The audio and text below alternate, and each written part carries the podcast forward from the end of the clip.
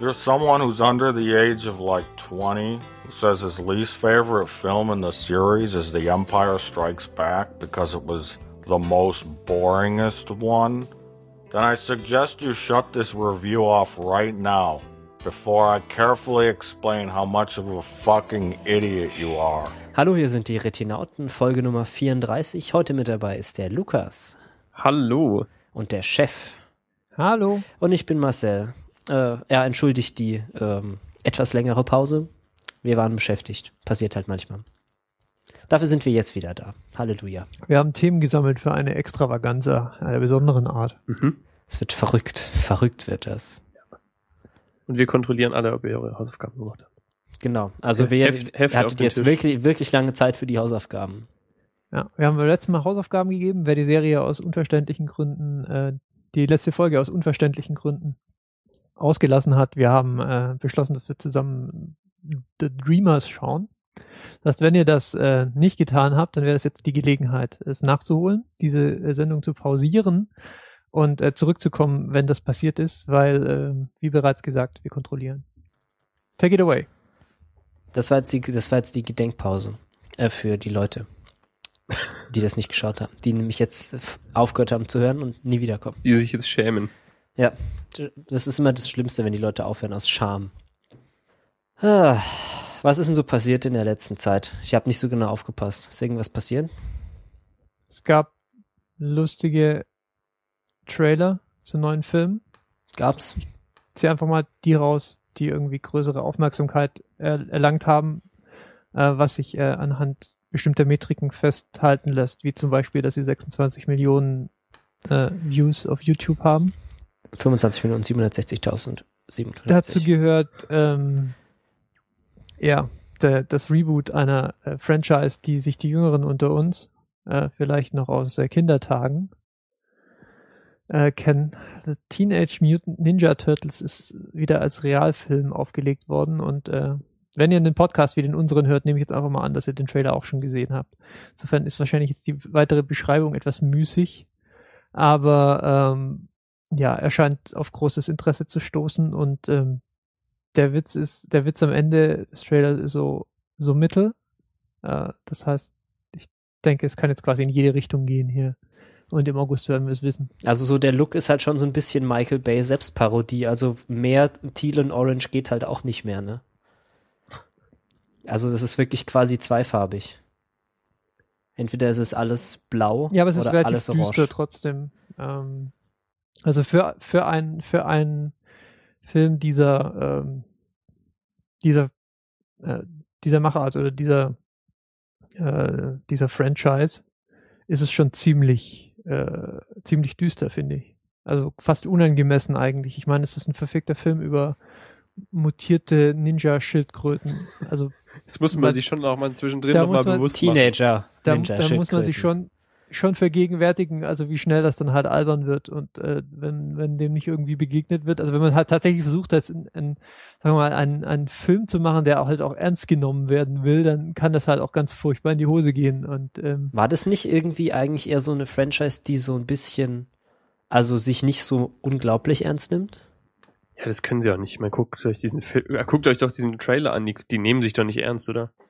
Ja, naja, aber der Look, der Look des Films ist halt schon nicht der einer, der Wiederauflage einer Zeichentrickserie für Kinder, sondern Ja, okay, es kommt halt nicht, kommt nicht aus der Bonbonfabrik. Das ja, so wie das so anfängt. Crime, a city. Ja, ohne Witz, es, hat, es, es fängt halt an wie ein, wie ein scheiß Batman-Film von Christopher Nolan. Und, ähm, also, also das kann, das kann aus meiner Sicht relativ schnell zu einem verstörenden Film werden, der halt nicht weiß, was er sein will. Ja, man, die Weil sie zielen klar ist, sie wahrscheinlich wollen- schon auf ihr ehemaliges Zielpublikum von damals, das natürlich. jetzt halt 15 Jahre Sie älter ist und Halt die Leute, die Leute ins Kino holen, die früher halt auch die Turtles geil fanden. Und Ja. das ist auch total okay, aber die, aber wie gesagt, also das kann halt auch ganz furchtbar in die Hose gehen. Äh, wenn, wenn, wenn wir halt am Ende halt so ein ver- verstörtes Machwerk haben, das irgendwie äh, mit mutierten Ninja-Schildkröten irgendwie Erwachsene ansprechen will auf einem Erwachsenenniveau und äh, hm, ja, ich bin da jetzt einfach mal vorsichtig skeptisch, aber andererseits, ähm, wir haben jetzt halt Comic-Verfilmungen seit, seit, weiß nicht, 10, 15 Jahren, die irgendwie diesen Spagat schaffen. Insofern äh, ist es vielleicht auch nicht angemessen, zu pessimistisch der, der, der Idee gegenüberzustellen. Aber was ich eigentlich sagen will, ist der Trailer, der sagt halt irgendwie gar nichts. So wie die meisten Also- Trailer.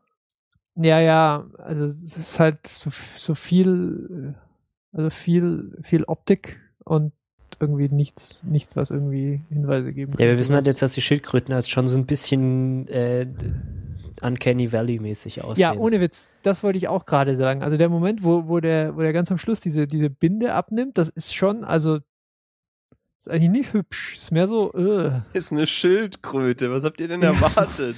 Ja, aber das ist vielleicht genau das, was wir gerade eben schon angesprochen haben. Also so, man muss halt echt vorsichtig sein mit, äh, ja, mit Realismus und so, weil so, ein, so eine mutierte Schildkröte ist halt schon irgendwie auch, ja, Ja, also das mit den Tieren als irgendwie unangenehm. Figuren, das ist ja jetzt nicht so, als wäre das so eine, so eine neue, äh, eine neue Erfindung. So, das hatten wir ja jetzt schon länger und wir wissen auch, dass man das auch irgendwie machen kann, ohne dass es einem irgendwie kalt den Rücken runterläuft. Ja, und sie haben es ja auch schon gemacht. Ich meine, es gab Realverfilmungen von den Turtles, die, und die waren, zumindest, glaube ich, die erste war nicht schlecht. Und es, ich, ich mochte das, wenn ich mich noch recht entsinne, relativ gern, auch weil die, die Leute sind halt einfach in albernen Kostümen rumgelaufen und, äh, und das, das galt dann auch fürs, fürs Splinter und irgendwie und Rocksteady und Shit und das sah halt irgendwie lustig aus und es war halt echt und es war halt ähm, ja, es waren halt Leute in Kostümen äh, und diese, diese CGI-Schildkröten hier, die sind schon ein bisschen, ein bisschen beängstigend, finde ich.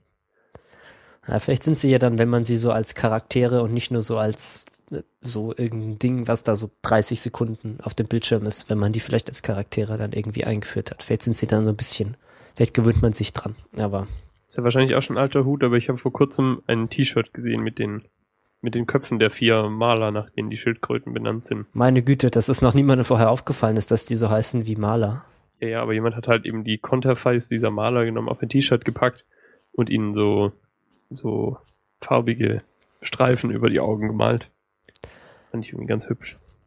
Apropos, kennt ihr dieses, den, der Tumblr, der sich nur damit beschäftigt, irgendwelchen berühmten Menschen die Ninja Turtles auf die Nase zu photoshoppen? Was? Ja, das hört sich jetzt etwas absurd an, aber es, es stellt sich raus, wenn man, Aber jetzt stellt sich raus, dass es gar nicht absurd ist. Die war auch nicht absurd. Nee. also Teenage Mutant Ninja Noses ist äh, der, der Tumblr. ähm, und es ist halt so, dass halt so eine Nase, so mit den Nasenlöchern, wenn man da so eine Maske drauf photoshoppt, dann sieht das halt schon so ein bisschen aus wie so ein, wie so ein Ninja Turtle. Ich, äh, ich tue das mal in die relevanten Quellen, äh, in die relevanten Dinger. Äh, ja, das ist mir nur gerade wieder eingefallen. Das ging irgendwie vor ein, zwei Jahren mal durch das Internet. Nach dem Tumblr zu urteilen war das ungefähr vor zwei Jahren. Ähm, Sehr großartig. Aber es ist, es ist doch sehr, sehr aufheiternd, finde ich. Berlusconi ist besonders schön. Ja, die Teenage Mutant Ninja Turtles. Okay, das, das existiert also auch. Das existiert auch. Oh, Joseph Gordon-Levitt. Hm. Okay, gibt's noch was anderes außer, ähm, Nö, das war's. außer mutierte Ninja-Schildkröten? Ich glaube schon. Ja, also wir hatten jetzt Comic-Adaptionen im Kino. Jetzt machen wir es mal so ein bisschen anders. Jetzt haben wir eine Kinofilm-Adaption in Serienform, nämlich Fargo. Wird wohl jetzt eine FX, äh, Sender FX, der mir jetzt so spontan nicht so viel sagt, Äh, Louis läuft da zum Beispiel. wird Fargo umsetzen. Äh, Fargo ist der, dieser Film von den Coen-Brüdern. Äh, ist schon, den 90er Jahren. Die Älteren werden sich erinnern. ich habe den Demos angeschaut für so ein Coen-Brüder-Seminar an der Uni. Aber es ist, ja, es ist ein sehr, sehr toller Film. Spielt irgendwo, wo es Schnee liegt. Ich vergesse immer wo. Minnesota. Ist, ja, so äh, Morde passieren. Und äh, es wird ermittelt. Äh, und da gibt's einen Trailer dazu. Und jetzt haben wir halt so eine Serie mit irgendwie einigen relativ berühmten Schauspielern, ne? So irgendwie Martin Freeman hängt da irgendwie mit drin. Kennt man, kennt man auch Billy Bob Thornton, Bob Odenkirk. Das ist, äh, Der, der gute Bob, das freut mich immer, wenn er, ne, wenn er Rollen bekommt, so. Äh, also wer den nicht kennt, das ist, ähm, Better Call Saul. genau, Saul Goodman aus Breaking Bad. Jo, also das ist auf jeden Fall schon alleine dem Namen und der Macher nach. Also die beiden Coen-Brüder sind, Brüder sind nach wie vor beteiligt. Ja, also es ist nicht so eine, so irgendwas, wo dann hinterher alle unglücklich sind, dass es passiert ist und vor allem die Leute, die sich das ursprünglich mal ausgedacht haben. Na, lass mal, lass mal abwarten. Okay, sagen wir es mal so, auf jeden Fall sind die jetzt so mit an Bord und so. Und Jo. sie finden das nicht, nicht schlecht, dass das passiert und sie sind, ich weiß es nicht wie, weil, wisst ihr wie genau, also wie involviert die da sind? Äh, nee, aber Hoffentlich sehr. Aber sie scheinen, also ich meine gelesen zu haben, dass sie doch schon relativ, eh, also dass sie halt auf jeden Fall da so beigetragen haben und so.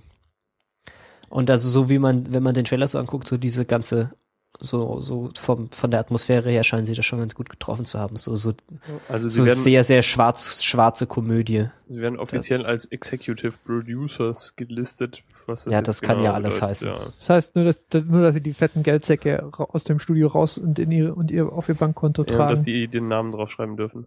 Die, auf die Ja, Schachtel. sowas. Auf die Ja. Schachtel. Cohen-Brüder, Cohen-Brüder. Oh, muss ich kaufen. Ja, das sind halt auch, das hat wirklich so einen Namen, den kann man halt auch wirklich draufschreiben und es wird halt auch gekauft. Ne? Also, weil die sind schon, die können schon was.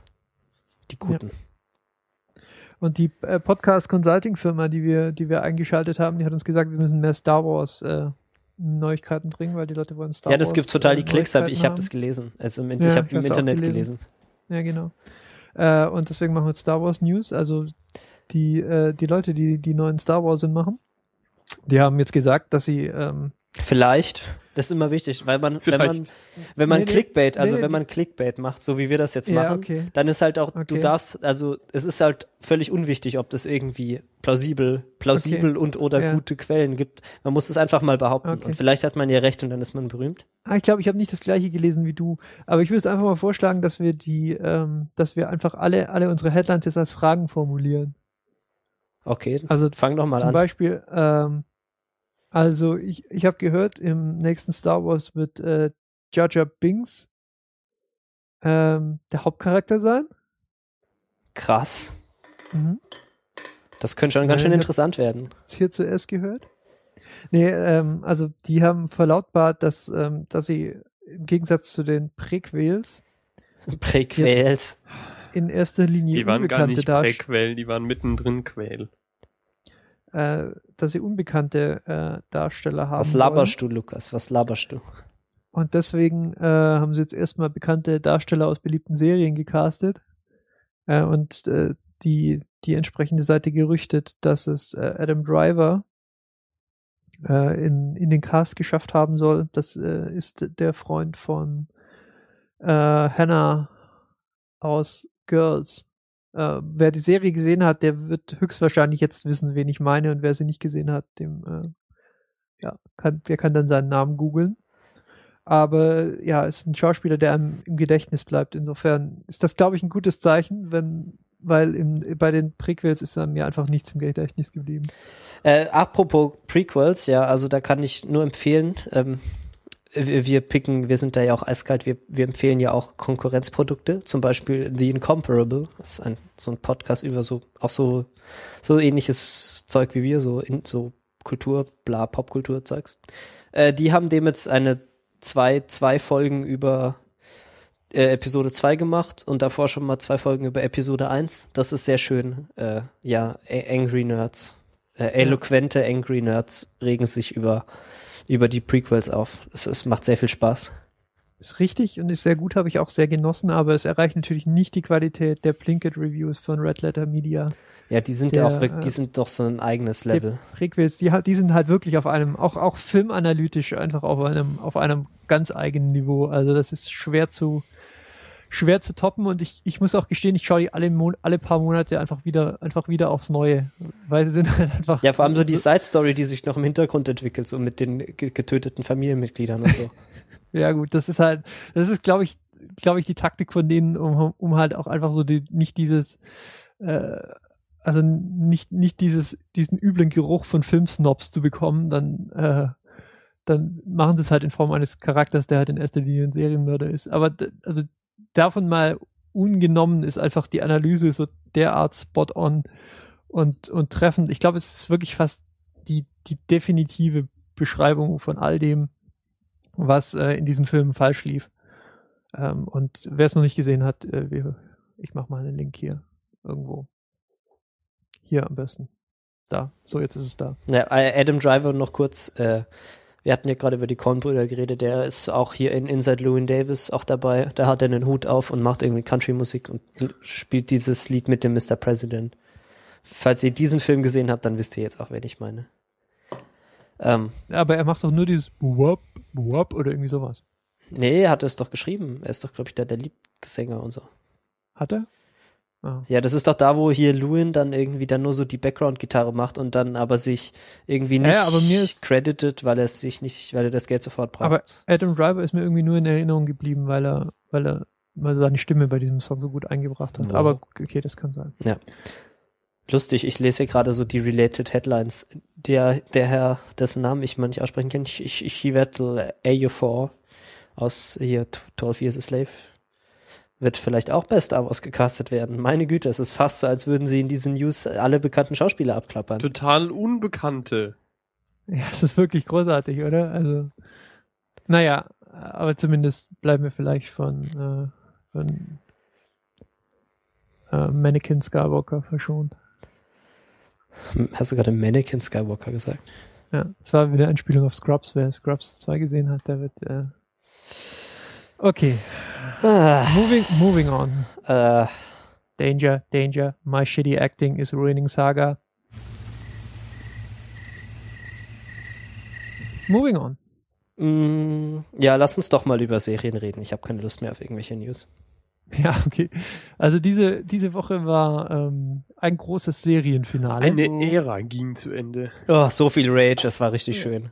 ja, eine, eine Ära einer, einer Serie, die, ähm, die in meinem Umfeld irgendwie so vor, vor vier bis fünf Staffeln einfach ähm, aufgehört hat zu existieren. Aber dadurch, dass, dass das Internet explodiert ist, nachdem die Serie jetzt zu Ende ist und die Leute anscheinend nicht sehr glücklich sind mit dem Ende von How I Met Your Mother, ähm, gehe ich mal davon aus, dass nicht alle Leute irgendwann aufgehört haben, sie zu schauen. Ja. Ähm, und jetzt sind wir nach neun getragenen Staffeln. Äh, das Neun, ich hab's betonen. wirklich, also als ich das Man gestern, das, betonen, das war echt ja, hart. Die, die, die Frage, die Frage, wer war die Mutter und äh, wie, äh, wie hat Ted Mosby sie bekommen, haben sie jetzt über neun Jahre ausgebreitet. Und dann am Ende so komisch zu einem Ende gebracht. Also, Ja, also wir Wollen wir jetzt mal hier wissen nicht- spoilern oder so? nicht, was passiert ist, äh, unter anderem, weil ich es auch nicht geguckt habe. Ich habe jetzt nur mal irgendwie so ein paar Artikel gelesen, die sich darüber geäußert haben. Aber äh, ja, also ich denke, man kann schon sagen, dass die Begeisterung sich so in Grenzen hält. kann man Ja, so also sagen. es ist, ich würde jetzt gerne ein, zwei Worte sagen, aber ich will jetzt nicht spoilern, deswegen jetzt bleibe ich so allgemein, wie es, wie es nur geht. Also es ist, also einmal, ich glaube, das Finale hat halt so, so zwei Sachen, die schwierig sind so. Also es hat natürlich sehr viele Sachen, die schwierig sind, aber so zwei Kategorien von Dingen, die schwierig sind. Einmal ist das Pacing ist halt etwas seltsam. Also sie haben ja irgendwie, man sagt, ich habe, keine Ahnung, ich glaube bei Staffel 4 oder so aufgehört. Äh, aber man sagt mir, die letzten paar Staffeln gefühlt waren irgendwie nur so die zwei Wochen oder so vor dem, vor der Hochzeit von, Ja, oder nur das Wochenende oder so sogar. Es war ganz komisch. ja, also darf ich jetzt auch nicht sagen, wer da heiratet? Ist es dann auch Also das weiß gespoilert? man eigentlich schon relativ lang, deswegen. Ja, egal. Also Barney und Robin heiraten dann halt irgendwie und irgendwie geht's dann ewig darum so. Äh, ja, und die letzten zwei Folgen, die ich halt jetzt geschaut habe, das quasi das Finale war, glaube ich, eine Doppelfolge oder so. Hat auf jeden Fall den gleichen Namen. Und äh, da, da werden dann halt so irgendwie so 20 Jahre oder so halt irgendwie in einer St- 40 Minuten abgehandelt und es ist halt alles sehr, sehr seltsam. Also, weil das einfach alles viel, viel zu schnell geht im Vergleich zu dem wenigen, was in den Staffeln davor passiert ist passiert dann halt extrem viel und so Dinge, die sehr emotional sein könnten, bekommen halt einfach nicht die Zeit zu wirken. Und dann ist es plötzlich vorbei mit so noch so ein bisschen so eine, so eine Art Twist am Ende so. Äh, ja, und ich, also ich finde grundsätzlich das, was passiert ist, da scheinen viele ja auch noch so mal so ein extra Problem damit zu haben. Also ich habe da jetzt nicht so das große Problem. Also das kann man sehen, wie man will. Das kommt so ein bisschen drauf an, was man da so eine Einstellung gegenüber was weiß ich, Beziehungen oder so hat, keine Ahnung. Äh, aber ich glaube, die, dieses Ende wurde halt einfach so schlecht und so, äh, so in so, so viel Eile erzählt, dass es halt gar keine Chance hatte zu wirken, auch wenn es an sich eigentlich ein sehr, also zumindest so von der Erzählung her ein sehr rundes Ende war, hatte ich das Gefühl. Aber es hat halt keine Zeit zu wirken. So. Also es war das, es ist einfach gestorben an dem, an der extremen Hektik, mit dem irgendwie Dinge passiert sind.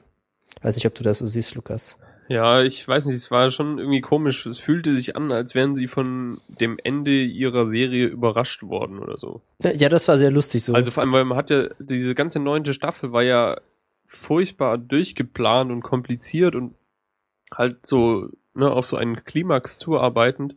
Und dann war dieser, war das halt irgendwie so eine Doppelfolge, die, weiß auch nicht, sich anfühlte, als wäre sie mal eben schnell zusammengeschrieben worden. Weiß nicht, dabei hatten sie jetzt halt irgendwie zwei Jahre Zeit oder so. Ja, oder neun. Oder, ja, meinen insgesamt neun, klar, aber dass sie jetzt wussten, dass das die letzte Staffel sein wird. Ja, es ist halt auch Mhm, so ein bisschen ja. das Problem, ne, wenn so Serien halt eigentlich nicht dafür gedacht sind, so ewig zu laufen.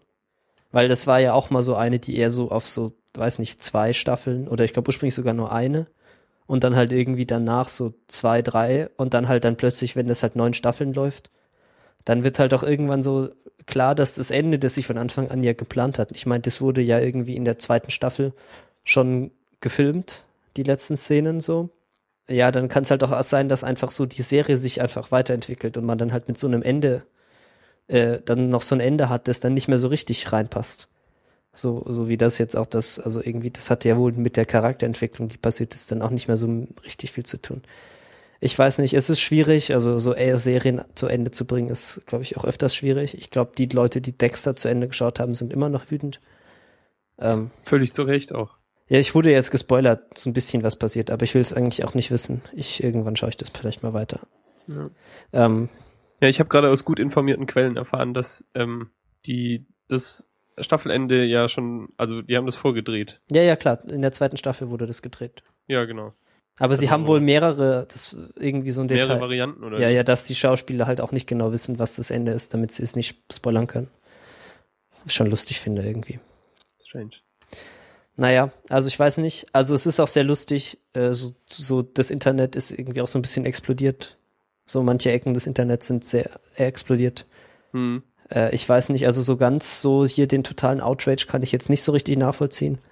Ist halt schon schwierig, ne? Also so diese die emotionale Lage bei einem bei einem Serienende ist halt eh eine eine komplizierte, weil man irgendwie ne, dieses dieses diese Sozialstruktur, die man da seit jetzt, was ich bei ihnen in dem Fall neun Jahren verfolgt hatte und die geht auf einmal zu Ende und dann findet man das ja eh kacke und dann hat man extrem hohe Erwartungen, dass sie quasi mit einem Knall rausgehen und Ja, klar, was ich ja glaube, es ist halt für Serienmacher insgesamt super schwierig, ähm, so eine so eine Serie zu einem für alle befriedigenden Ende zu äh, bringen und das kriegen ja anscheinend auch nur die wenigsten hin. Ja, also ich war schon auch mitgenommen, so ist das ja nicht. Also so vor drei Jahren oder so, vier Jahren, da war mir diese Serie auch schon mal sehr wichtig. So, Ja, war auch war auch gut. Also ist ja Und also jetzt so die Charaktere, sich irgendwie dann von denen zu verabschieden und so, ist schon, schon immer nicht einfach. Ich meine, sie werden uns im deutschen Privatfernsehen noch die nächsten fünf Jahre begleiten, mindestens. Ja, ich tue so, als würde es einfach nicht passieren. ja. Hat jemand den Cast bei Inside the Actor Studio gesehen? Nee, waren die lustig? Oder gut? Oder was auch immer? ich habe jetzt nur kurz reingeschaut, äh, mir nicht im Detail angeschaut, weil wie gesagt, ich habe die Serie halt auch nicht verfolgt jetzt über die letzten Jahre. Das heißt, ist nicht interessant. Aber Inside the, Stack, the Actor Studio ist halt meistens interessant, äh, wenn man so ein bisschen was über die, die professionelle Seite äh, des Schauspiels insbesondere erfahren will. Deswegen, wenn, wenn das irgendwie so von Belang ist, dann könnte diese Sendung da vielleicht noch Aufschluss drüber geben, Ja, was die Leute, die da mitgespielt haben, davon hielten. Ja, was mir gestern dann noch eingefallen ist, als ähm, sich das Internet aufgeregt hat, ist äh, mal die ähm, Webseite zu bemühen, die der gute Ralf Stockmann vor einer Weile getwittert hat und die ich auch schon mal selber gefunden hatte, aber vor einer gefühlten Ewigkeit. der gute Ähm, Stockmann. Ja, dieses graftv.kevininformatics.com, wo man einfach die ähm, IMDb-Nummer oder eben einfach den Titel einer Fernsehserie eingeben kann und die Bewertung der einzelnen Episoden ähm, schön auf einen Graph geplottet kriegt. Und da habe ich mir doch mal direkt How I Met Your Mother angeguckt und das ist anders, als ich erwartet hätte. Das ist ja wirklich relativ konstant geblieben, ne? Es ist zwischendrin relativ konstant, aber die letzte Staffel scheint unfassbar kontrovers zu sein. Die hat mit Abstand die schlechtesten Bewertungen für einzelne Folgen, aber auch, ja gut, man, die letzten zwei Folgen haben jetzt noch nicht besonders viele äh, Bewertungen, die sind noch nicht sehr Die repräsentativ. letzte hat zehn. Ja, genau. Also, aber halt jetzt so, die zwischendrin haben halt alle über 1000, ähm, so wie die, die aus den vorherigen Staffeln eben auch. Und da sind halt tatsächlich welche dabei, die haben irgendwie eine 5,2 Wertung und die andere aber halt eine 9,5. Also das heißt, die beste und die schlechteste Folge befinden sich beide in der letzten Staffel und mit stark steigender Tendenz in Richtung Staffelende. Ja, also ich glaube ja immer noch, also IMDb ist halt wirklich auch so nicht so besonders aussagekräftig. Ja, wobei halt also einzelne Folgen bewerten, das tun halt dann schon so eher die Nerds. Ja gut, das mag stimmen. Äh, Ja, aber ich bin wobei, erstaunt, dass halt, also wobei diese Graphen, glaube ich, glaube ich, auch immer ein bisschen lügen, weil gerade IMDb so das Musterbeispiel dessen ist, dass ich diese, dass ich diese Benotungen halt wirklich erst über Monate und Jahre irgendwie in, in ein, äh, also in, in ein, in, in etwas, Ja, man, man kennt es ja, ne? So in die, etwas fließen, ja. was sich dann auch vergleichen Ja, lässt. so die ersten also, ein, zwei Wochen nach Release eines Films oder so ist das Rating Ja, immer absurd hoch und es pendelt sich dann nach unten ein mit der Zeit. Aber Richtig. ich, deswegen habe ich ja auch mal ein bisschen verglichen, wie viele Vo Votes da so die einzelnen Folgen halt gekriegt haben.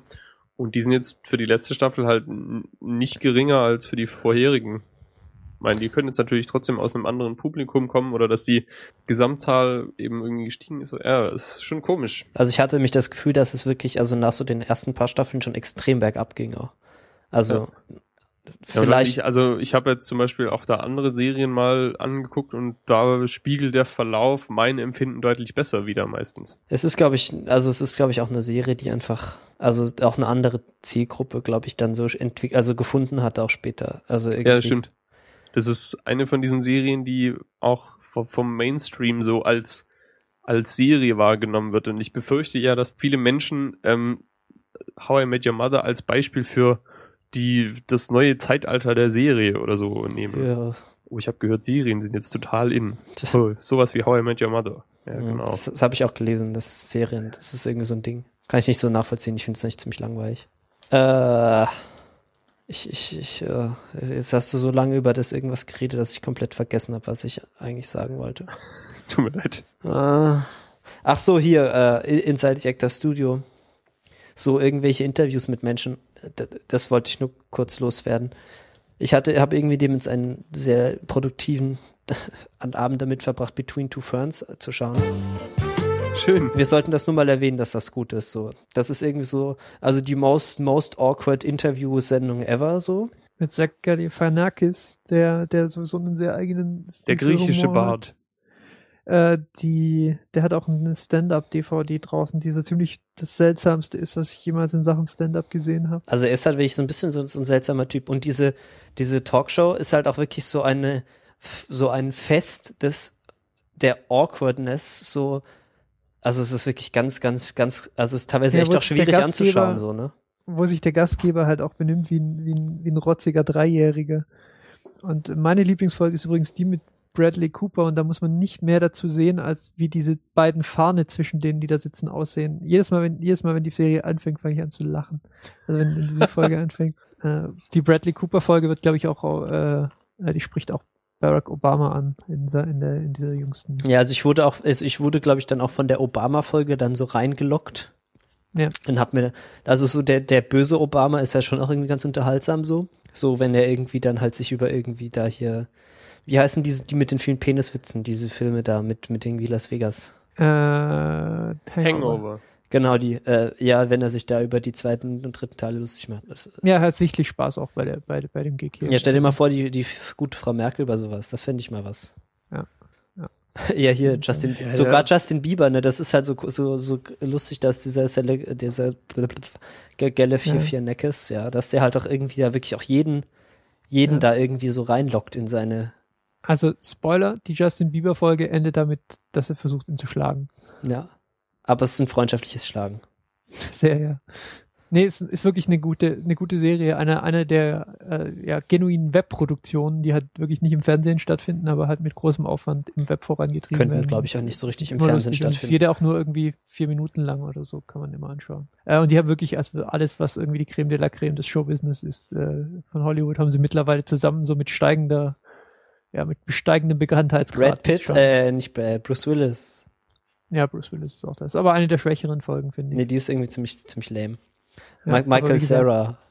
Ja. Und ich habe Wie gesagt- mal wieder festgestellt, dass der Obama halt doch lieber hätte Entertainer werden sollen, nicht Präsident. Dü, dü, dü, dü. Uh, jetzt hat er was Politisches gesagt. Nein. Du bist gleich raus, Lukas. Noch ein politisches Okay, Kommentar. Entschuldigung, raus. ich halte mich zurück. Okay, also schaut die Fahne in der Folge mit Bradley Cooper an. Hm. Können wir jetzt eigentlich gnadenlos House of Cards spoilern? Ist die Schon Nee. Schonfrist vorbei? Fuck no, was ist denn bei dir los? Ja, das House of Cards Subreddit hat vor einer Weile die, die Schonfrist. Too soon, too soon. Ja, aber Ge- das, Schö beendet. das Schöne an, an der Serie in der Form ist, dass man sie halt nach eigenem Gusto konsumieren kann. Und ich habe jetzt beschlossen, dass ich sie mir halt so für die Trockenzeit noch ein paar Folgen aufhebe. Für die Trockenzeit. Trocken. Ja, die Trockenzeit wird kommen und ihr werdet alle, alle weinen, äh, es gibt keine neuen Folgen und ich werde, ich werde triumphierend äh, in, in mein Mikrofon sprechen und, und, und euch äh, in der Form belehren, wie ich es jetzt ungefähr auch gerade Ja. tue. Ne, ich gucke einfach The Wire weiter. Habt ihr den House of Cards ähm, April-Scherz gesehen? Das ist der House of Cards April-Scherz. Sie haben halt so getan, so getan, als hätten sie die erste Seite des Skripts der dritten Staffel geleakt. Hilarious. War schön, war witzig. Was stand denn drin? Fängt halt, fängt sehr ähm, realistisch an und wird zum Ende hin immer absurder. Alle sterben. Das ist ganz einfach. Ja, ein, ein Meteorit schlägt ein und Frank sorgt dafür, dass Genau, Frank fliegt, qua- fliegt, Frank rettet die Welt. fliegt, fliegt au- auf den Asteroiden und springt ihn in die Luft, bevor er die Erde kaputt machen kann. Ganz genau. Zus- Zusammen mit Bruce Willis. So sieht's nämlich aus. Okay. Oh, okay, ja, schade. Dann können wir da nicht drüber reden. Sehr traurig. Also ich würde nur gerne anmerken, äh, die Staffel hat sich schon extrem gesteigert. Also ich war wirklich so bei Folge 4 oder so, war ich wirklich kurz davor, den Scheiß zu lassen. Also weil Was? diese ganzen, Aber Folge 4 war doch die, wo, ihr wisst schon. Nee, das war Folge 2. Ähm, ich weiß nicht, ich weiß nicht, ob das 4 war, aber so zwischendurch, wenn dann so diese äh, extrem langweiligen Nebenplots irgendwie einfach überhand nehmen und irgendwie so äh, äh, in der Politik nichts mehr passiert. Das ist halt nicht das, warum mich, warum mich die Serie interessiert, ist halt nicht irgendwie, was weiß ich, das ist super, super Hacker und sein komisches, flauschiges Tier. Ja, das war eine seltsame, eine seltsame äh, Story Arc. Total. Oder irgendwie, was weiß ich, da irgendwie die da mit, mit diesem bla, Bi- Bi-Bible, bla, Bible Group, bla, keine Ahnung, was weiß ich. Don't care. Ich will Frank beim irgendwie Politik machen zuschauen. Amen, Brother. Amen. Ja, dann wieder was, was nur mich interessiert. Äh, Okay. in elf Tagen geht Mad Men wieder los. Ist das nicht auch die letzte Staffel oder so? Es ist die letzte Staffel, aber sie pullen, glaube ich, einen Breaking Bad und machen zwei Teile draus. Aber das habe ich ja jetzt vor kurzem gemerkt, das ist gar nicht so geil, wenn die ähm, ihre Staffeln so aufteilen. Ja, es ist halt ein bisschen nervig, weil bei Mad Men war es halt auch immer so, dass die Staffeln sind halt auch nicht so kurz. Das heißt, sie hatten halt in der Mitte, also normalerweise ist es ja immer so, so Anfang der Staffel ist immer so die neuen, die neuen Storylines einführen, neue Charaktere einführen, so ein bisschen und uns wieder dran erinnern, was passiert ist. Und am Ende muss man dann halt so aufs Finale hinarbeiten. Und bei Mad Men war es halt immer so, dass sie in der Mitte halt so ein bisschen Zeit hatten, so für den crazy Shit. So, dann gab's dann halt so Folgen, wo sie plötzlich irgendwie alle Drogen nehmen und wilde Dinge im Büro passieren. Und was weiß ich. Und das war immer sehr, sehr toll. Das waren auch immer sehr, sehr schöne Folgen. Und jetzt, wenn sie halt die Staffel halbieren, dann ist halt die Folgen, die vorher in der Mitte waren, wo sie so ein bisschen experimentieren konnten, sind halt jetzt plötzlich quasi Finale, also so, so kleine, kleine, kleine Finale, Final, was ist das Plural von Finale? Finals, glaube ich. Finale. Finalen. Egal, ja, die sind auf jeden Fall das. Und das ist etwas schade. Also es Ja. wird jetzt wohl so sein, dass sie sieben Folgen jetzt beginnend mit April bis äh, Ende Mai und dann müssen wir bis irgendwie 2015. Also ich muss bis 2015 warten. Ich Okay. euch interessiert das ja nicht für die letzten sieben Folgen. Ja, ich habe das halt bei einer meiner lieberen Serien gemerkt, das Suits. Und die hatten auch so eine lange Staffelpause, also wie heißt es hier, halb, halb Staffelpause und kamen zurück und irgendwie, selbst ich hätte es beinahe verpasst und aber auch sonst, denen sind halt die Quoten furchtbar eingebrochen im Vergleich zu früher, weil auch der Fernsehsender es nicht auf die Reihe gekriegt hat, ordentlich Werbung zu machen, dafür, dass die Staffel weitergeht. Und die Leute halt es irgendwie in der, innerhalb nach zwei Monaten oder so einfach vergessen hatten. Und man kommt dann auch irgendwie schwer wieder rein, muss erst überlegen, was war und sich drei Minuten previously on angucken. Weiß nicht. Weil es ja auch, ähm, ja, halt den, den, den ursprünglichen Sendungsplan nicht, nicht mehr aufrechterhält. Also man kann sich jetzt schon irgendwie drauf einstellen. So im Mai geht halt Game of Thrones wieder los. Ja. Äh, Das ist nicht Ende House April, Cards 24. April oder so? Vierter, vierter, glaube ich sogar. Vierter? Ja. Übermorgen? Nee, das kann nicht sein. Da wäre ich, da wäre aber jetzt schon hier mehr crazy Stuff im Ja, das Internet. stimmt. Ja, nee. Ähm, ja, also das, der Punkt ist eben, also gerade wenn man halt viele Serien verfolgt, kann schon mal was untergehen. 6. April. Oh mein Gott. Ähm, Nicht schlecht. Ja, 6. April, das ist ja. Ja, das ist Bald. am Sonntag. Okay. Ja, da war ja auch schon Äh, Premiere und so. Jetzt, jetzt fällt's mir Ja. ein. Je. Okay, also wie gesagt, äh, hat birgt gewisse Risiken, aber scheinbar hat es zumindest für die Serie, die es bisher probiert haben, ganz gut funktioniert, weil sie würden es vermutlich nicht machen, wenn sie, wenn sie nicht lachen würden auf dem, auf dem Weg zur Bank. Ja, also hier bei Mad Men glaube ich jetzt nicht, dass da jemand vergisst, zwischendurch irgendwie dann weiterzuschauen, weil Mad Men ist halt eh sowas, das schaut man nicht zufällig. Also das ist halt, vor allem jetzt so gegen Staffel 6, das ist halt schon, also, Das ist eine Berufung, meinst du? ja, nee, da muss man halt schon so von Anfang an irgendwie auch nachgucken, sonst ist man halt, weiß man halt überhaupt nicht, was jetzt abgeht. Also, weil jetzt hier noch einsteigen, das kann man halt komplett vergessen. Das ist nicht irgendwo so, was weiß ich, so eine Sitcom, wo man einfach irgendwie einschaltet. Und halt irgendwie ungefähr weiß so, was passiert. Okay. Äh, Top Gear, wie kommt das denn in diese Liste? Achso, ja, wir hatten, wir letzte Woche, also letzte Folge drüber gesprochen. also ja, letzte Folge so vor einem Monat oder so. Ja, drei Wochen.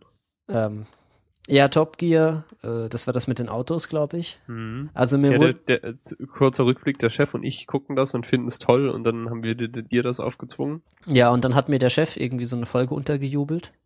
Freundlich. Ja, gesagt, du musst dir jetzt schauen. Ja, das ist sehr freundlich untergejubelt. Er ist ein freundlicher Mensch, der Chef. Ja. Ähm, und dann habe ich das geschaut und ja, kann man schon machen. Also wenn mich halt Autos interessieren würden, würde ich das halt auch die ganze Zeit gucken. Aber also es ist halt jetzt so als Unterhaltung auch ganz nett und weiß nicht. Also mich hat so ein bisschen gestört. Also ich weiß nicht, das ist ja schon irgendwie so, diese Szenen im Studio sind schon irgendwie sehr obviously geskriptet. Ich weiß nicht, ob das so Teil der der, Rest nicht. Ich weiß nicht, ob das so Teil der künstlerischen ja. der, des künstlerischen Plans ist, dass es halt auch so wirklich obviously geskriptet ist, so auch die Scherze und so. ja. Äh, das hat mich so ein bisschen, also das ist halt so ein bisschen, ich finde das so ein bisschen anstrengend, das anzugucken. Aber so, wenn sie dann so irgendwo, was weiß ich, so bizarre Dinge irgendwie machen, das, das macht schon Spaß. Dann, ich weiß nicht, die, die ich geschaut habe, sind sie, was weiß ich, irgendwo in Osteuropa rumgefahren. Und dann irgendwie, Einmal quer durch die Ukraine. und dann in Tschernobyl gelandet. Ja, einmal die Uk- Ukraine. Das waren noch Zeiten, als dann noch nichts los war, so. Mhm. Ähm, ja, also ich weiß jetzt nicht. Ist halt unterhaltsam. So. Sind sympathische Autonerds. Ich, ich finde ja, Nerds kann man ja schon machen. Ja, ja. Okay, also wir haben gerade, wir haben gerade im Hintergrund beschlossen, dass du jetzt einfach noch die, ähm, die Boma-Folge auch noch schauen musst. Genau, es gab jetzt nämlich ein Staffelende. Die haben auch so eine sehr, kurze Staffel mit irgendwie sechs Folgen oder so. Nach alter Väter Sitte der Briten. Genau, und da kam jetzt Ende März das Weihnachtsspecial. Ende März, das Weihnachtsspecial. Okay. Ja. Ja, Genau, es also ist tut mir jetzt leid, dass ich jetzt hier nicht so total äh, eskalieren und mich freuen kann. Ist jetzt, also, ja. Nö, hätte ja, du hättest ja auch sagen können, dass du es voll scheiße findest oder so. Ich fand es ein bisschen unfair, wie er am Anfang das arme, äh, das, den armen Sportwagen so gedisst hat. Aber das ist, glaube ich, ja, war, Ja, aber der ist halt auf der Teststrecke abgebrannt. Was Der ist über nicht das abgebrannt, da ist irgendwie was, irgendwas kaputt gegangen an dem Auto. Ja, und dann ist er abgebrannt. dann hat er gebrannt. Hat er gebrannt, ich erinnere mich da gar nicht mehr so. Das, drauf. das, schlechter- war, das war doch dieser dänische, dänische Ja, ja. So ein dänischer Super, irgend so ein, Sch- ja, und dann haben sie sich über Echt Dänemark schlecht zu sagen, so, gemacht ich mag mein Zeit. Auto sehr gern, aber es brennt halt etwas oft. Das ist halt einfach keine, keine gute Ausgangsbasis, um, Ja. um, um, um ein Auto zu Vielleicht habe ich da gerade weggeschaut. Ach, und Deswegen irgendwie sollte man keinen GT3 kaufen. Der wird Diese Gast- zurückgerufen.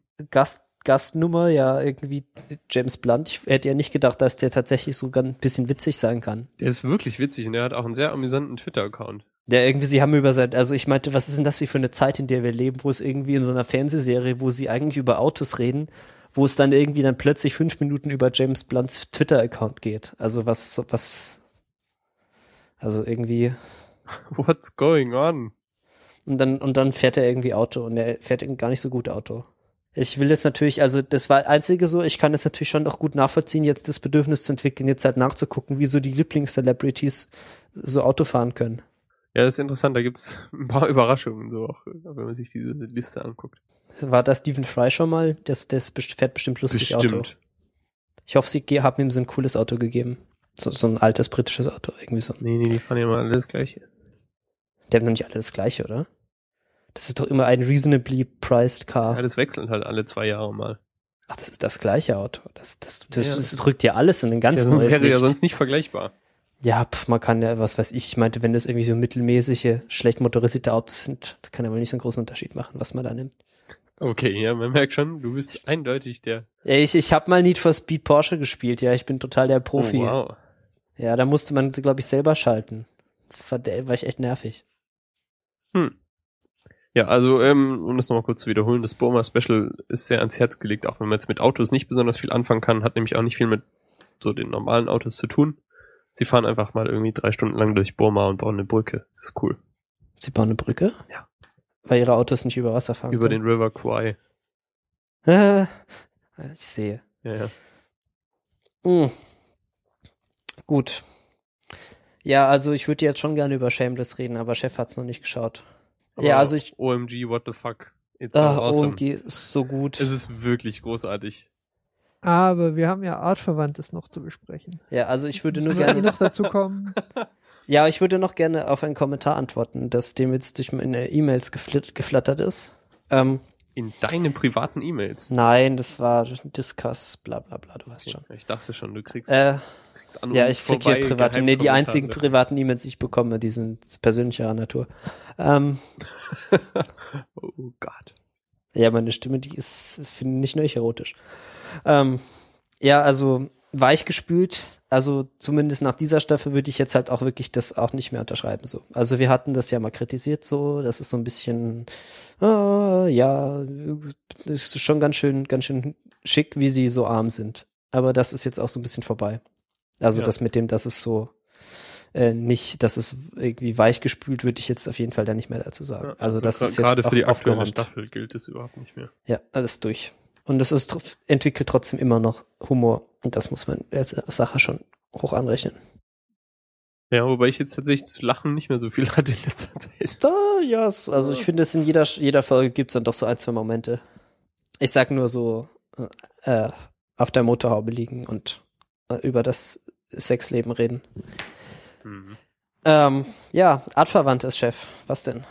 Äh, ich glaube, wir müssen zurückkommen auf unsere Einleitung. Äh, wir hatten ja eine Hausaufgabe. Äh, Korrekt. die, haben, die haben wir uns gestellt, aber ähm, mittelbar haben wir die natürlich auch auf die Hörerschaft ausgeweitet. Das heißt, wenn ihr The Dreamers äh, geschaut hat in den letzten Wochen, in denen wir äh, off-air waren, dann ähm, ja, ist das jetzt die Gelegenheit, um, äh, um die Aufmerksamkeit äh, wieder ein wenig äh, auf Aufs die Abspielgerät Sendung- zu richten. auf die Sendung zu richten, Mhm. genau. Ähm, denn wir haben jetzt, glaube ich, alle drei gesehen. Korrekt. Und ähm, äh, wie kamst du denn äh, darauf, den Film vorzuschlagen? Das würde mich auch mal interessieren, Lukas. Ja, ich weiß auch nicht, wie das passiert ist, dass wir den Film ausgewählt haben, aber ich habe den auf einmal geguckt. Der war auf einmal da.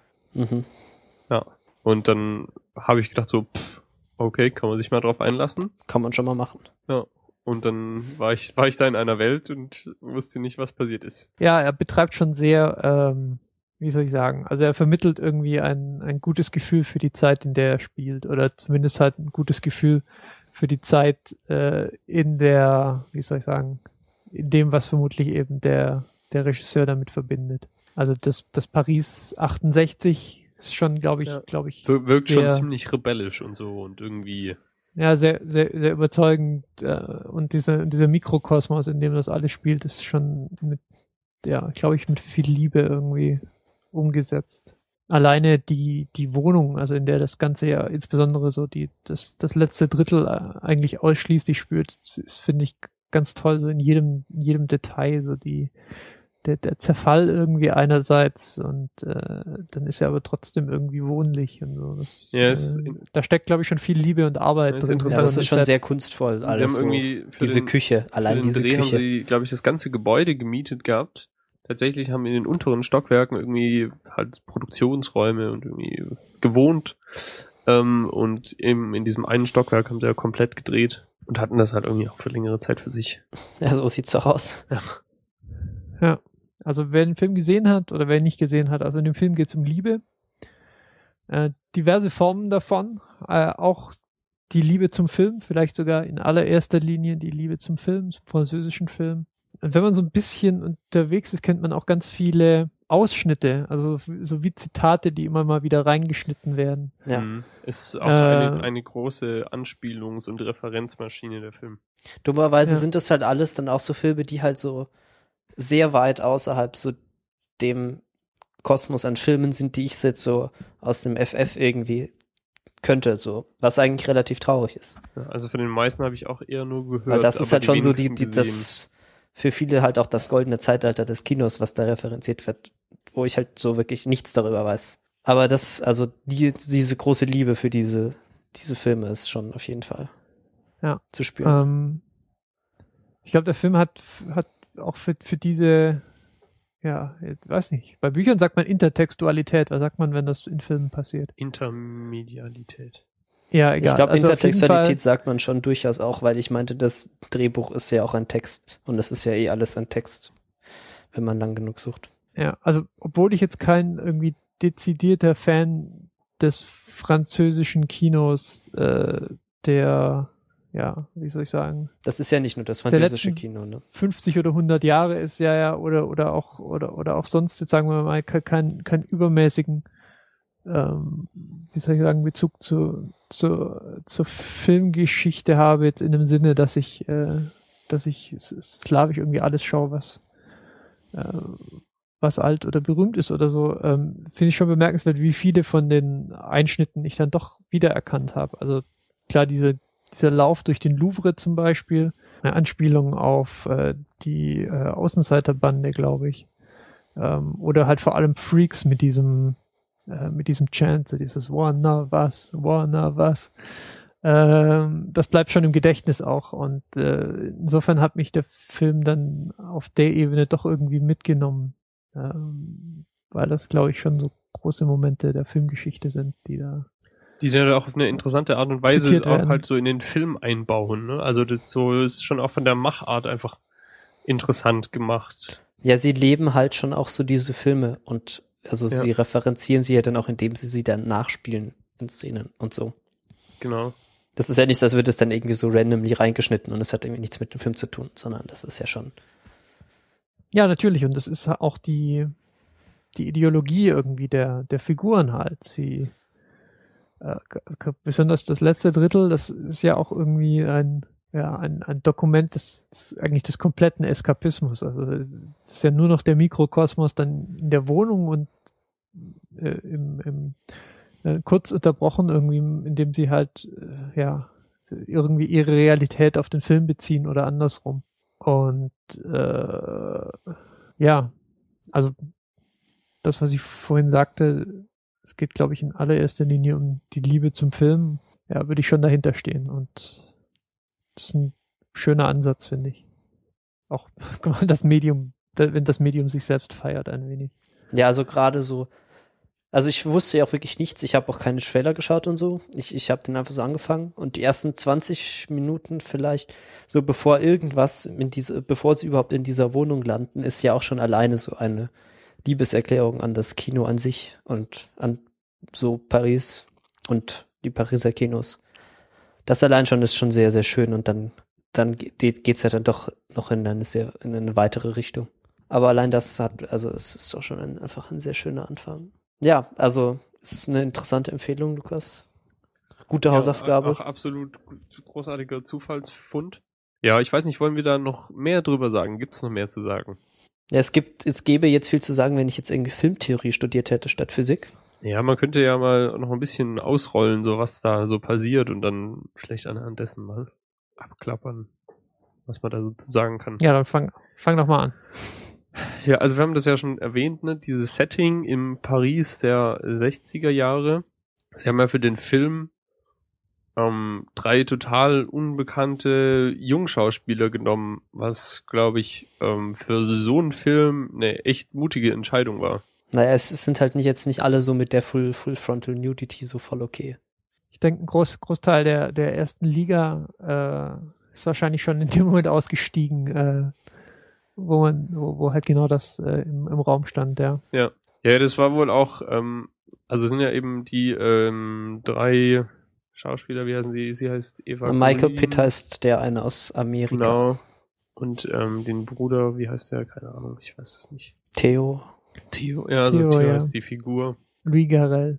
Genau, und ähm, eben dieses interessante Beziehungsgeflecht zwischen den zwei, sie sind, glaube ich, sogar Zwillinge. Ja. Ähm, Das ist der Punkt, der, der, der, der, den er ein paar Mal macht, gegenüber gegenüber Matthew. Genau.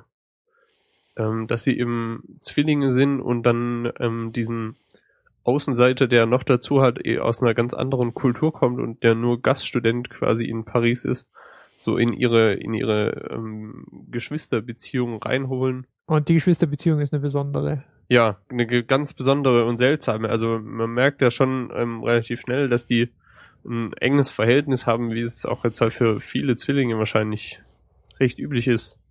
Und ähm, je mehr Einblick halt der Matthew da so reinkriegt, ähm, desto offensichtlicher wird halt auch irgendwie so eine, ähm, ja, ich weiß nicht, ist es hauptsächlich eine romantische oder mehr eine sexuelle Beziehungsseite? Ich weiß es nicht so genau. Zwischen äh, Matthew und Isabel oder zwischen Theo, äh, zwischen Theo und Isabel?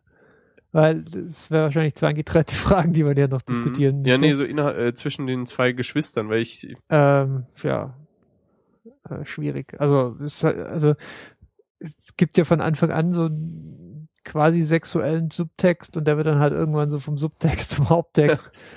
äh, aber äh, ja, was soll ich sagen? Also so die, die so die ganze Inzest, die die Inzest, die die schwelt schon äh, mehr oder minder deutlich in äh, in dem Ganzen.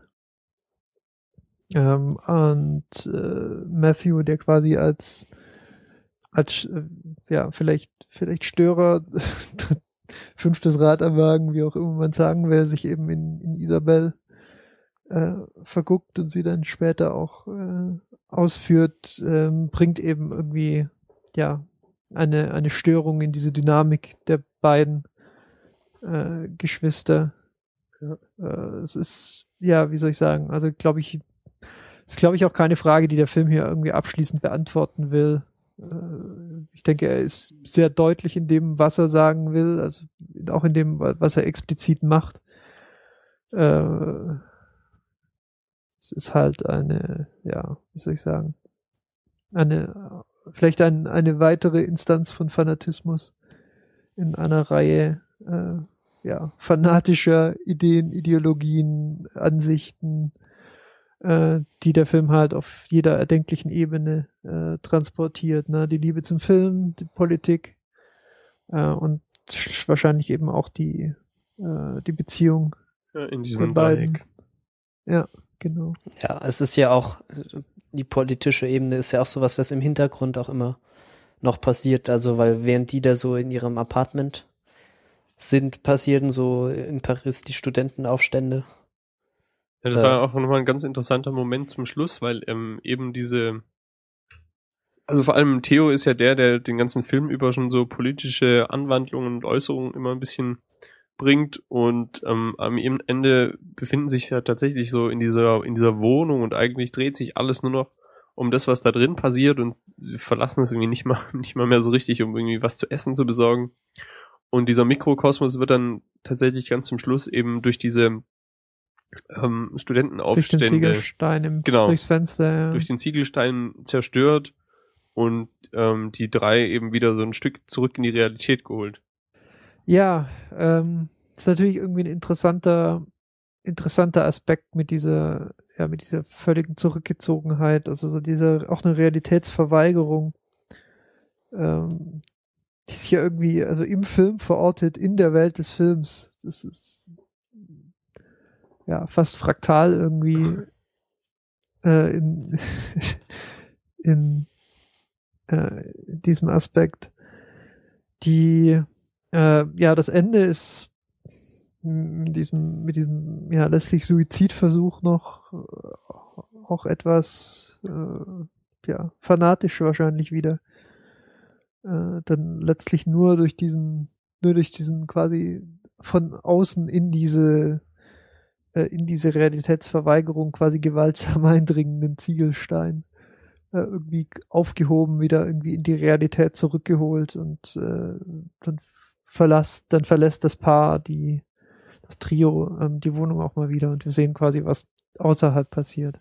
Ähm, ich finde noch irgendwie schön, dass trotz der irgendwie Melancholie, auch der auch der Düsternis der Figuren äh, in einigen Teilen äh, irgendwie so, die, diese, diese ganze, diese ganze sexuellen Aspekte irgendwie was Positives, also als was Positives dargestellt werden, zumindest nichts irgendwie genuin Negatives. Wenn man das vergleicht so mit anderen Genre-Pieces, wo, wo Sex immer so Ausdruck äh, ja, eines, eines Machtgefüges ist, in, im Tend in der Tendenz vielleicht auch ein bisschen düster, es, ha- hatte ich den Eindruck hier nicht. Es ist schon immer provokant, denke ich auch, also auch ähm, Ja, speziell halt durch diese, durch diese Geschwistersache eben. Ja, auch in, aber auch halt in der Form, wie explizit der Film ähm, die, die, Ja. ja, die sexuellen Handlungen darstellt. Sicherlich Ja. ein gewisses Kalkül auch zur Provokation mit Klar, in drin. der Hinsicht ist aber- er auch nochmal halt eine echte Ausnahme. Ja, aber wie, wie ich, wie, wie ich sagte, es ist halt letztlich nicht so, dass es, ähm, was ich eben sagte, Es ist jetzt nichts, eine Art es ist halt was, was oder so. schli nix, nix Schlimmes so. Ja, und äh, das ist, glaube ich, ähm, also meine Vermutung wäre gewesen, dass, dass es halt anders wäre. Also so die ganze, die ganze Stimmung des Films wäre eine völlig andere gewesen, wenn die, wenn quasi die, ja, wie soll ich sagen, also wenn diese körperliche Beziehung eben ein, ein weniger, weniger unschuldiges äh, Gesicht hätte, als sie, als er jetzt hier hatte in dem Film.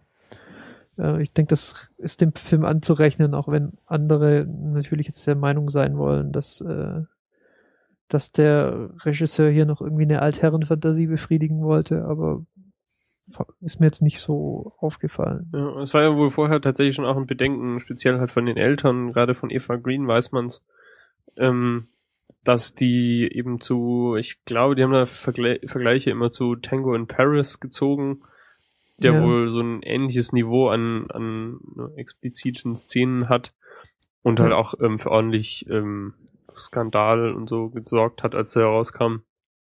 Und eben äh, die Schauspielerin da äh, halt schon irgendwie belast, gerade- belastet hat.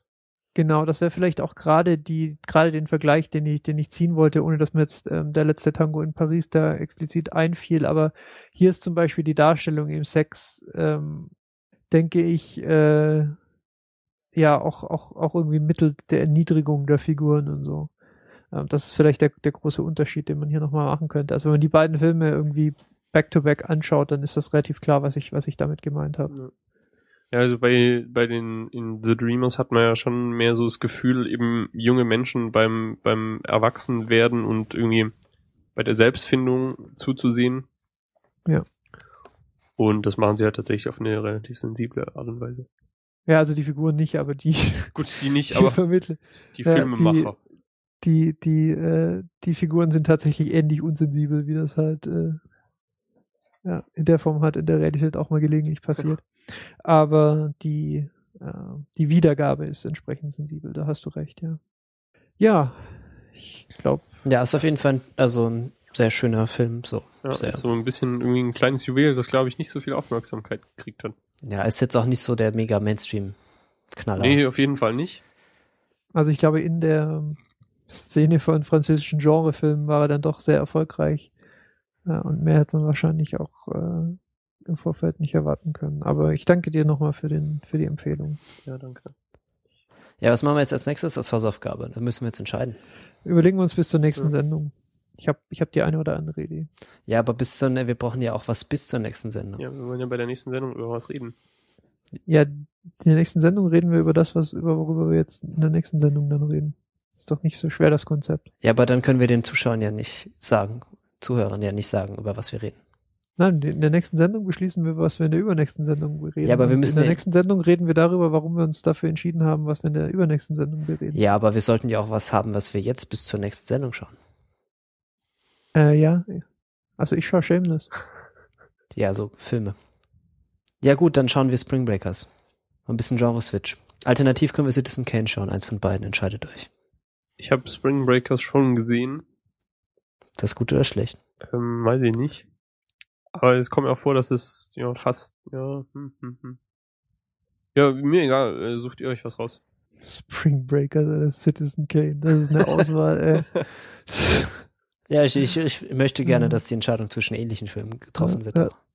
Okay, dann Noch ein Gegenvorschlag, also The Godfather oder Transformers vielleicht. Gut, dann würde ich dann doch den Godfather bevorzugen. Ja, Okay, also dann schauen wir, äh, keine Ahnung. Ja, la, la, lass, uns, lass uns den Kontrast zur heutigen Folge suchen und, und Spring Breakers schauen. Oh. Alrighty. Oh Mann. Ah, Spaß, großer Spaß. Okay, ihr habt's Ich sehe schon, das wird auf jeden Fall eine gute Diskussion das nächste Mal. Ich freue mich schon. Ich muss mir jetzt halt nur wirklich noch was überlegen, ob ich nicht irgendwie so nochmal so einen sehr gut durchdachten Vergleich zwischen Citizen Kane und Spring Breakers finden kann. Genau, die Überleitung ähm, zwischen Citizen Kane und, äh, und äh, Spring Breakers, die überliegt dann dir in der nächsten Folge. Interessantes kurzes Titbit noch. Ähm, ich habe gehört in einem unserer Kommentare, dass ähm, The Dreamers anscheinend auf äh, Watch Ever verfügbar ist. Lol, das I don't care. Das ist praktisch, wenn man jetzt den noch nicht gesehen hat. Wenn man diese Sen- Sendung hört und das jetzt nachholen möchte eventuell. Ja. Ist der denn auch unzensiert? Muss ich jetzt natürlich Keine Ahnung. fragen. Ich glaube, wenn man das Postident ab 18 Formular abgeschickt hat vielleicht. Weil sonst doch, ab 18 Formular? Ja, das gibt's da. Da kann man sich für über 18 Inhalte freischalten, indem man Aber sein dann darf man jetzt Formular sicher zur trotzdem Post immer- trägt und unterschreiben dann darf man sie aber sicher trotzdem immer nur noch ab 22 Uhr anschauen. Nein, da gibt's keine Öffnungszeiten mehr. Was? Was?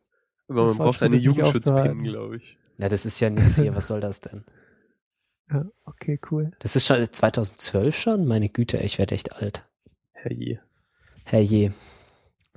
Ich bin ja mal gespannt, was der Chef dann das nächste Mal als Vorschläge bringt. Also, das ist wirklich. Eider Daus, sage ich da. Aber ich erwarte dann auch bitte, also dann auch bitte so, so sehr ähnliche Filme, ne? Also, dass wir, Also ähnliche Filme wie, äh, genau. Wie okay. The Dreamers und Spring Breakers. Ja, okay. Das da, da, Und- da werde ich versuchen, auf diese sehr, auf diesen sehr enge, äh, Und Citizen Kane. ja, Citizen Kane ist es wirklich, müsste ich auch okay, mal wieder ist natürlich ein angucken. sehr enger Zuschnitt, den du jetzt hier abforderst, aber ich denke, ich krieg das hin. Ja, ich will ja nicht, dass es zu einfach ist für dich. okay. Gut, äh, Filme. Only Lovers Left Alive. Äh, der, der könnte auch mal, also in ein paar Jahren stecke ich den auch mal auf die Hausaufgabenliste, damit ihr den endlich mal anschaut. Ähm, gefiel. Äh, also Only Lovers Left Alive, der neue Film von Jim Jarmusch. Ähm, es geht um Vampire, quasi. Das ist aber eher so unwichtig, dass es Vampire sind. Ja, äh, Tom Hiddleston und äh, Tilda Swinton oder Swinton? Swinton mit T. Ich glaube, sie spricht sich aber trotzdem mit weichem Ah. Tee. Ja, die sind auf jeden Fall die beiden Hauptfiguren. Sie sind irgendwie, ja, die, die unsterbliche Variante der Vampire. Okay, freaky. Freaky. Und der Film ist halt so ein bisschen, also das ist eher so ein, in einem Review wurde der als Hangout-Movie bezeichnet, was ich irgendwie ganz gut finde. So, es ist nicht, es ist nicht so handlungsgetrieben, sondern eher so Stimmungs- und so Charaktere interagieren, so.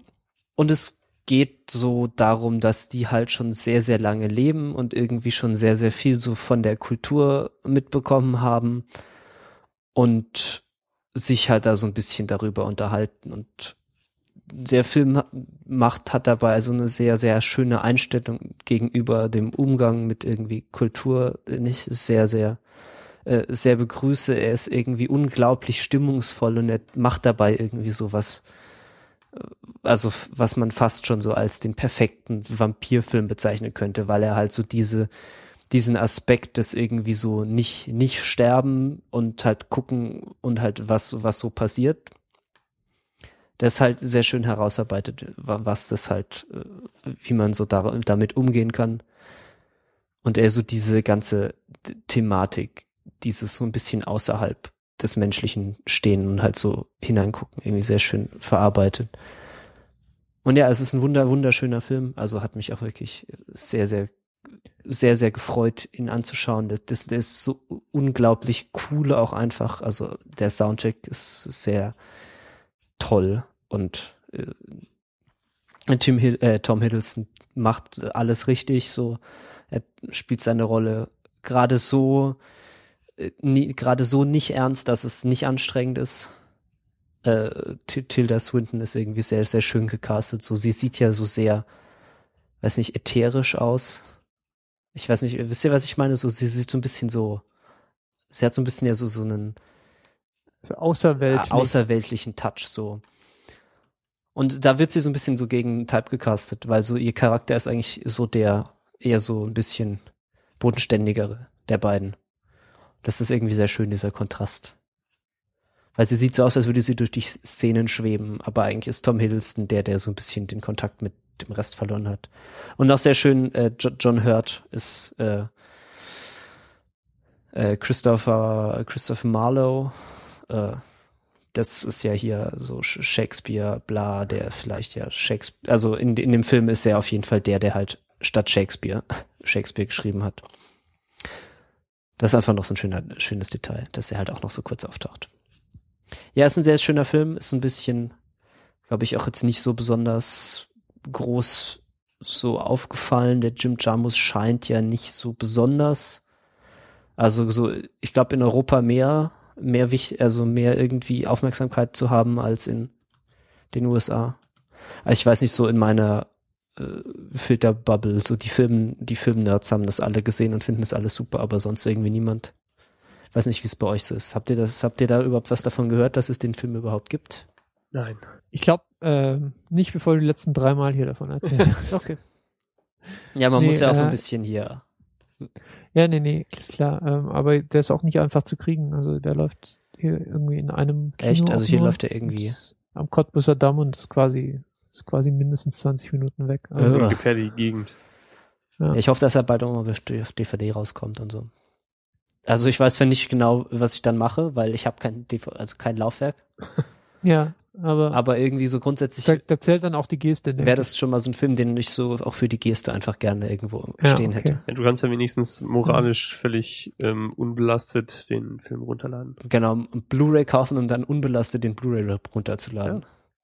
Ja. wie gesagt, ich sag ja immer wieder, ich hätte gerne irgend, irgendwie mal so ein, so ein Filmstudio, das mir mal so, so Filme in physischer Form verkauft, die mich, die ich auch mal länger gebrauchen kann. So, was weiß ich. Gib uns das für Filme, gib uns das für Bücher. so einen, so ein, weißt du, so ein, weiß nicht, so ein, ein Reklam, Reklam, so, so, so ungefähr Reklamgröße. Ich finde so dieses Reklamformat eigentlich Ja. ganz angenehm. Hast du in die So, und statt halt einem Buch ist das dann halt, was weiß ich, so ein Objekt aus, was weiß ich, aus Holz oder aus Alu, wahrscheinlich eher Holz. Ich glaube, Alu fände ich einfach umwelttechnisch zu anstrengend. Und das sieht dann irgendwie schick aus so. Das ist irgendwie cool, das kann man sich ins Regal stellen und drin ist halt, keine Ahnung, äh, USB 3.0, was weiß ich, irgend, irgendwas, wo man sich sicher sein kann, dass man das mal die nächsten 15 Jahre irgendwo reinstecken kann. ähm, und da ist dann halt, was weiß ich, hier mal so ein 30 Gigabyte 1080i Blu-ray-Rip drauf oder so. P, P. P, Entschuldigung. Ich studiere halt nicht Medieninformatik. Ich weiß nicht Ja, so genau, eben. was das alles bedeutet. Siehst du mal. Musst dich mehr mit Mädchen beschäftigen, dann weißt du sowas. Ja, das hätte ich auf jeden Fall gerne, aber es will mir ja keiner verkaufen. Weil ich habe das gerne, ich habe das sehr gerne, so physische Sachen rumstehen zu haben, die mich an ihre Existenz erinnern. Weil man vergisst es immer so leicht, wenn man das irgendwie alles nur so nebulös auf irgendwelchen Festplatten rumliegen hat. Naja. Was haben wir denn noch so? Wollen wir noch so ein, zwei Filme kurz ansprechen? Ja. Dallas Buyers Club. Ja, wir haben den der schon ab und zu mal erwähnt. Hat der genug Ach so, ja, ich habe ihn jetzt auch mal angeschaut. Rummel gesorgt. Und? Ja, ganz gut. Oh, das klingt jetzt ja nicht so begeistert. Ja, also so, also ich weiß nicht, ist halt Enthusiasmus ist anders. guter Film, aber jetzt halt nicht so der Megaknaller irgendwie. Ja. Also, weiß nicht. ist halt, ja. Matthew Mc. Ja, Radical. Ra Radical Body Transformation Club. Ja. Ich meinte. aber, also weiß jetzt nicht, hat mich jetzt, Ja, es ist Hat halt mich jetzt nicht so vom Hocker. Hat mich jetzt nicht so krass vom Hocker gerissen. So, also weiß nicht so die, hat jetzt nicht so das Gefühl, dass da jetzt so besonders die, die äh, quälenden Themen, die quälenden Fragen irgendwie angesprochen werden müssen, die mal angesprochen, äh, angesprochen werden, die mal angesprochen werden müssen oder irgendwelche besonders interessanten Dinge da irgendwie passieren so. Ich meinte, Matthew McConaughey sieht halt abgemagert aus und spielt irgendwie sehr, sehr gut seine Rolle so. Und es ist irgendwie alles sehr kompetent gefilmt und sieht super aus und ist irgendwie cool. Und ja, aber hat mich jetzt so generell halt jetzt einfach nicht so begeistert. Ich fand es ja interessant, dass die beiden Schauspieler, die ja jeweils den ähm, Academy Award in der Kategorie bester Schauspieler gekriegt haben, dass die in ihren Dankesreden kein einziges Mal irgendeines dieser Themen, die in dem Film behandelt werden, auch nur erwähnt hätten. Was wird denn jetzt in dem Film eigentlich genau behandelt? Das habe ich jetzt nicht so ganz mitbekommen. Ja, man könnte entweder über irgendwie AIDS reden oder über Transsexualität oder Ja, aber nicht. diese, diese Behandlung des Thema Transsexualität, das war ja wohl mal irgendwie nicht so besonders, ne? Also, also ich weiß nicht, ob das jetzt irgendwie so ein ganz subtiler Hinweis auf so die, die Akzeptanz in der damaligen Zeit so war, aber irgendwie so, weiß ich, dann so konsequent dann irgendwie da hier die, äh, wie, wie hieß sie denn? Dann immer hier mit, mit er anzusprechen und so, weiß jetzt nicht so genau, was das, was da der Punkt war die ganze Zeit. Hab ich jetzt alles, also ich weiß jetzt nicht so genau, inwiefern da jetzt dieses Thema irgendwie behandelt wurde. So, das war halt irgendwie ein Charakter, der so im Hintergrund rumgehüpft wurde, äh, rum, rumgehüpft ist und irgendwie eher so Comic Relief gefühlt war die meiste Zeit. ja, also da Ja, und halt ähm, ein bisschen, bisschen so gut gemeint und aber hm. Und der Etablierung der Figur von Matthew McConaughey halt auch gedient hat. Ja. Der ja in dem Film Aber ein bisschen so ein ähm, Arsch ist. So ein, so ein bisschen, also homophob ist, während ja das reale Vorbild, auf dem die der Film ja zumindest dem Narrativ nach irgendwie aufbaut, hat durchaus auch einfach bisexuell war und so. Das heißt, da ist dann halt noch ein bisschen, bisschen ähm, ja, Konflikt reingeschrieben worden, als ob quasi das Thema an sich nicht schon genug Konflikt hätte. Also ähm, Ja, der Film hat mich da- auch nicht vom, vom Hocker gerissen, wobei ich wirklich, ähm, wirklich Großartiges erwartet hatte, weil der ist von der Kritik gefeiert worden, die Zuschauer lieben ihn, er hat ähm, Preise gewonnen. Aber ich sehe auch irgendwie nicht die große, ja, die große filmische Leistung in diesem Film. Ich muss es ganz ehrlich sagen. Er hat mich auf keiner Ebene wirklich mitgenommen. Abgesehen davon, dass es natürlich irgendwie ein großes und wichtiges Thema ist, dass er hier versucht ähm, zu, zu, äh, zu meistern. Und was er wahrscheinlich auch schafft, aber das macht es alleine halt irgendwie auch noch nicht zu einem interessanten Film. Aber wenn man sich die Prämisse mal anschaut, ähm, äh, AIDS-Kranker zieht seinen eigenen Medikamentenschmuggelring auf, dann äh, ja, ist das halt ge genauso, also dann habe ich dann eine genauso hohe Erwartungshaltung, wie die Kritiker ähm, quasi bestätigt haben, nachdem sie den Film gesehen haben. Aber ich bin auch noch nicht überzeugt. Und ich kann es aber auch nicht wirklich genau sagen, warum er mich nicht abgeholt hat äh, auf irgendeinem, ja, auf irgendeiner Ebene. Ja, also schon ein guter Film. Hat ja natürlich, ich meine, das ist ja nicht so, als würden da die Filme, die den Oscar gewinnen, jetzt so wirklich schlecht sein. Ja, aber hat, glaube ich, Naja, schon okay. auch nicht zu Unrecht halt eben aus den entsprechend, aus den entsprechenden Gruppierungen, die da eben auch auftauchen, halt wohl Kritik gekriegt. Vielleicht hätte ich mir- mir einfach, ich weiß nicht, einfach hässlicher, Noch hässlicher. ja, einfach, einfach mutiger, schwuler, äh, transsexueller, hässlicher gewünscht, als er, als er am Ende war. Der hätte, glaube ich, auch, hätte ihm auch gut getan. Ja, es war schon ein bisschen künstlich provokant auch, oder? Naja, so besonders provokant war das ja nicht. Also Ja, ich meinte, naja, da hätten sie lieber ja, noch nicht- mal ein paar mehr Oscars ja, für nicht- 12 Years a Slave irgendwie. Nicht direkt provokant, aber halt so, hier, guck Na, mal, bei- wir machen was mit Schwulen und Transsexuellen. Hm. Wir sind deswegen voll cool. Hat eigentlich Act of Killing einen Oscar oder so. Bekommen? Wer hat denn den besten, die Nee, beste ich glaub Doku nicht, ne? gekriegt? Ich glaube auch nicht, ne. Oh, ich ich habe ja so Angst, den mal anzugucken. Hm. Immer noch nicht gesehen. Nee, ich traue mich ja, nicht. dann, da weiß ich schon, was Hausaufgabe wird. Oh Gott. Ich habe Angst. Lässt er in Ruinen zurück. Ja, und ich habe es auch immer noch nicht geschafft, Blues the Warmest Color anzuschauen. Ähm, den habe ich auf einem langen Flug mal geguckt. Das ist bestimmt, war bestimmt besonders unterhaltsam für die Leute, die neben dir saßen. Warum? Ja, nur so. Wegen der, der Lesben-Szene. Die meinst du? 20-minütigen. Ja, die schneiden sie in den, die haben sie wahrscheinlich, ich weiß es ja nicht, weil ich die, weil ich nur Haben sie im Flugzeug gesehen rausgeschnitten. Du hast könnte den ja im- ein kleines Kind hinter dir sitzen. Du hast den im Naja, es Flugzeug gesehen und dann haben irgendwie Mit eine Stunde Sicherheit. des Films oder so hat gefehlt. Sagen wir mal, die explizitesten Sachen haben sie wahrscheinlich schon rausgeschnitten, ja, davon würde ich ausgehen.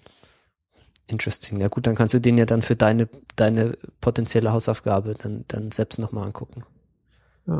Okay. Dann, erstmal, erstmal Spring Breakers, damit wir da noch schöne Kontraste da drin haben.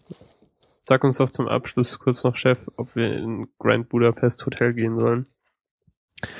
Ähm, ihr solltet unbedingt in Grand Budapest Hotel gehen. Gut, das ist Äh, alles, ich was habe ich gestern, wollte. gestern Abend erst gesehen.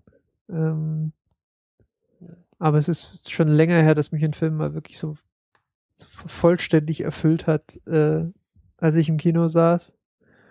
Und ähm, also ihr habt hier zuerst gehört, das hier ist Wes Anderson auf der Höhe seines äh, seiner Karriere.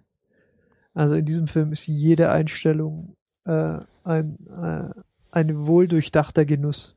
Also ihr solltet ihn anschauen und dann reden wir in einer der nächsten Sendungen äh, nochmal im Detail drüber. Aber das, äh, ich will jetzt nicht zu schwülstig sein, aber dieser Film verkörpert viel von dem, was ich mir vom Medium Film wünsche. Okay, cool. Ja, das freut mich. Ja. Ähm, habt ihr äh, Fantastic Mr. Fox gesehen? Ja.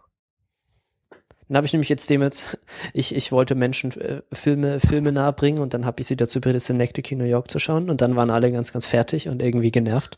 Dann haben wir noch Fantastic Mr. Fox geschaut und danach waren alle wieder glücklich und ich war auch glücklich. Den Das ist ja so- im Flugzeug gesehen. Es ist so hart, so hart Wes Anderson, also das geht, das ist ja schon richtig hart, äh, das ist ja schon richtig, also, also so viel Wes Anderson Es tut schon fast weh.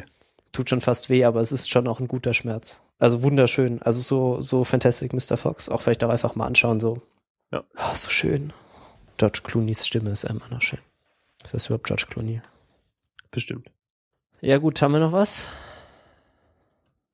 Ich dachte, wir, du hättest jetzt gerade einfach den, den Regler langsam runterziehen müssen, während du über die Stimme von, George Clooney. von George Clooney äh, äh, sinniert hättest. Das wäre ein, das wäre ein gelungener Abschluss. Oh, ich, äh, ich, muss- ich muss mal so einen gewesen. Filmabend machen, wo ich nur Filme gucke, die, die sich ausschließlich mit George Clooney's Stimme beschäftigen. So Fantastic Mr. Fox äh, und Gravity.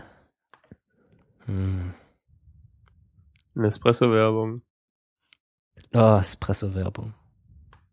Na, da ist es halt so furchtbarer, furchtbarer Kaffeehass, der da am Start ist. Ja gut, ich kann nicht mehr, wir können jetzt nicht mehr über Bücher reden. Das krieg, Nee. ich nicht, krieg ich nicht mehr auf die Kette. Oh, fertig. verschieben das auf die nächste Mhm. Folge. Ja, vielleicht hast du bis dann ja mal hier Consider Flabbers, Flabbers gelesen. Dann können wir mal ein bisschen über Ian M. Banks reden. Ja, vielleicht nehme ich mir einfach mal I am concerned. einfach mal drei Monate eine Auszeit, dann schaffe ich das alles.